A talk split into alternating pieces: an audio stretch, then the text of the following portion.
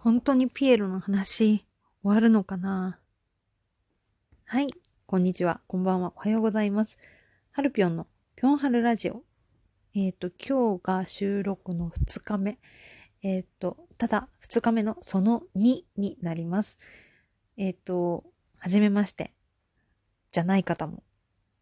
はじめましての方も、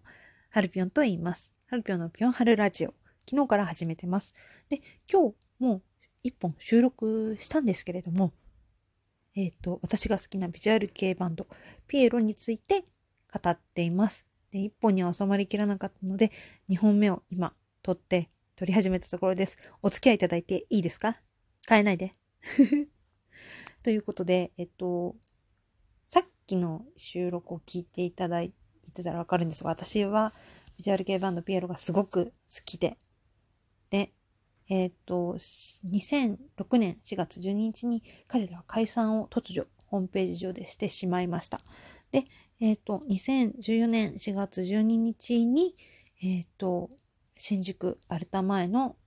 オーロラビジョンですね。最近亡くなってしまいましたが、あのオーロラビジョンで告知が出たというところが、えっ、と、前までのあらすじです。えっ、と、詳しくは、この経緯は、経緯はググってください。ウィキペディアにめっちゃ載ってるから。えっと、で、続きますね。えっと、その、2014年4月12日に、このディクテーターズサーカスファイナルという銘打った、えっと、ライブ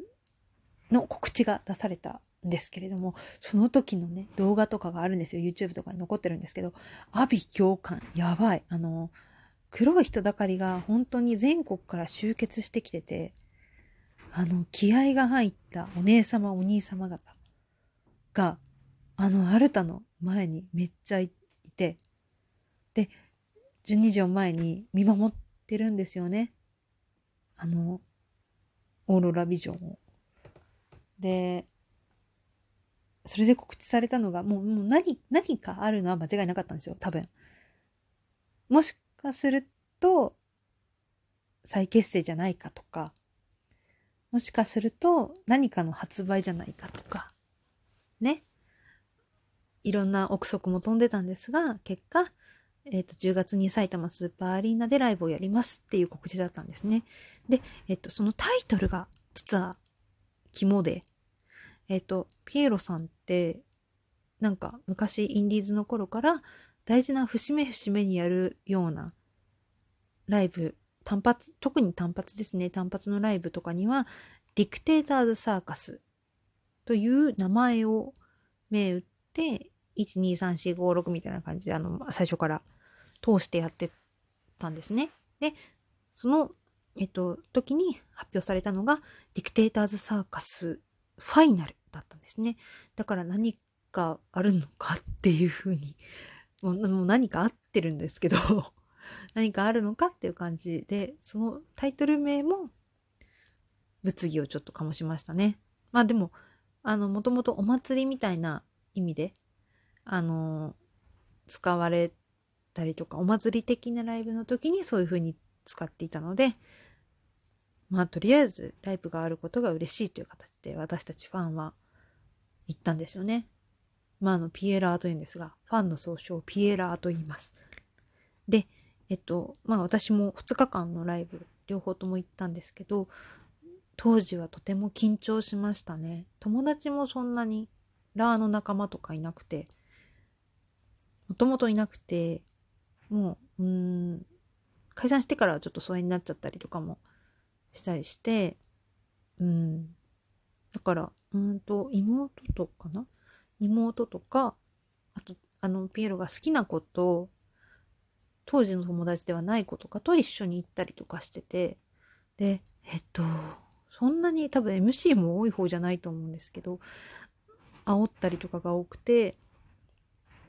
もともと多い、煽りが多かったんですけど、その日は出てくる前からすごい緊張してて、あの異様な空気ツアーの最初とかに似てるのかな、多分。あの、アルバム発売した後とかのツアーの初日があるじゃないですか。ああいう時って本当に、なんか、どういう空気になるんだろうこの曲はっていう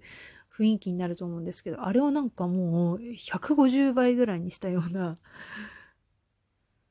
どうなってしまうんだろう私はあなたは私たちはこの空間はっていうような緊張感が漂ってましたね。で出てきて曲をやってくれて昔通りあの例えばヘドバンとか振りができたりとかしたんですけどでもなんかすごく不安ずっと同じ曲だけど同じ曲じゃない同じ曲をやってるけどちょっと違う当たり前ですけどね当たり前なんですけどっていう緊張感がすごく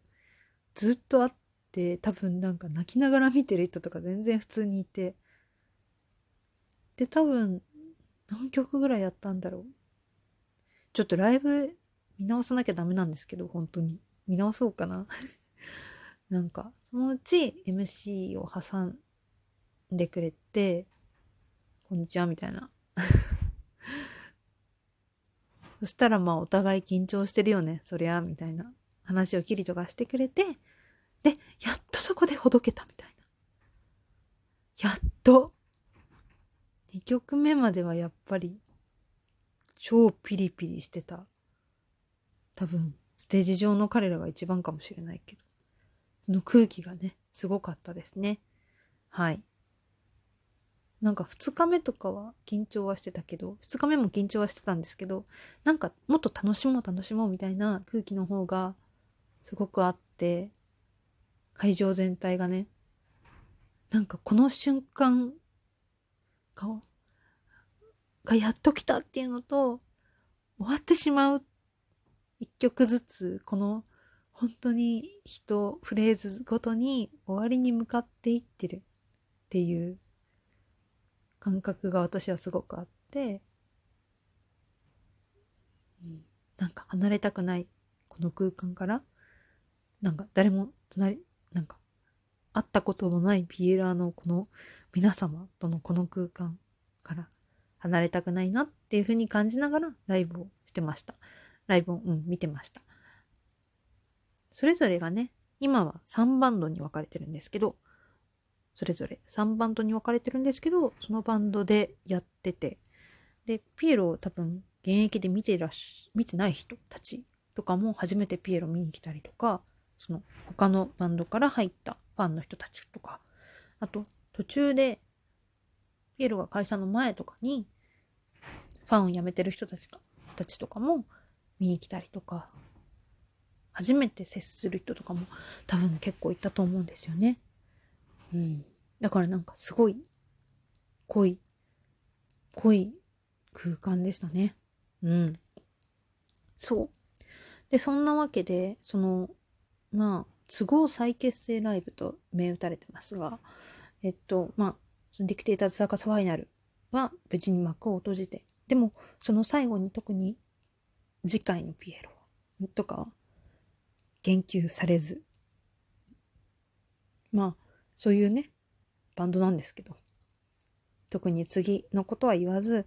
生きてたらでも次が、次がというか、何かあるかもしれないから、2006年4月12日には絶対もうないと思ってたこの奇跡が今この2日間であったからっていうようなことを、まあ、キリと含め他の人たちも語ってくれてて。でまあそういう気持ちを抱えながら己の自分己の場所に帰っていくからみんなも頑張ってみたいなことを言ってくれたんですよね。うん。はい。そんな感じで2014年10月は過ぎ。で、2017年7月に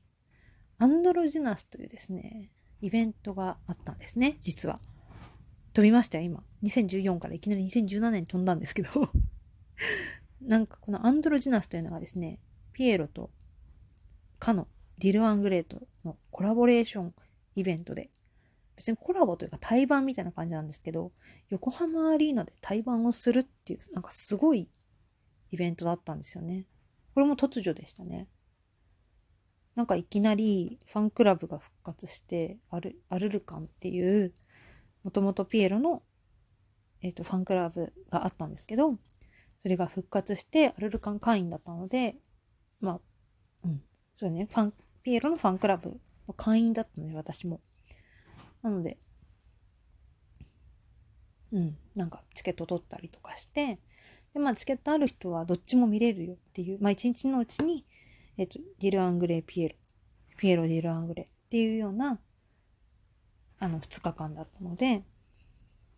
まあでも、あれですよね、ディル・アングレー好きな人もそうだけど、ピエロ好きな人はめっちゃ行きますよね。見れるんだもん、生きてるうちに。ということで、なんか、えっと、アンドロジナスっていうのも、うん、なんか、ワンマンじゃなかったから、ちょっとなんか、またこれも変な空気だったんですね。なんかあの、デルアングレーとピエロって、あの、もともと好きな方は多分知ってると思うんですけど、なんかそんなに仲が良くないということで話題だったらしくて、当時から、当時っていうのは多分あの、デビュー当時から 私はあの、あんま詳しくないからわからないんですけど、あの、よくビジュアル系バンドの歌詞には、あの丘、この丘、かの丘、約束の丘みたいな丘がいっぱい出てくるんですよね。で、それぞれがやっぱりそうで、丘がめっちゃ出てきてて、で、そのアンドロジナスっていうこの対バンが、あの、丘の地殻変動って言われてたんですよね。ということで、うん、2つに収まりきらないから3つ目いっちゃいます。ちょっとうん、お付き合いいただけたら嬉しいです。はい。アルピョンのピョンハルラジオでした。その3に続きます。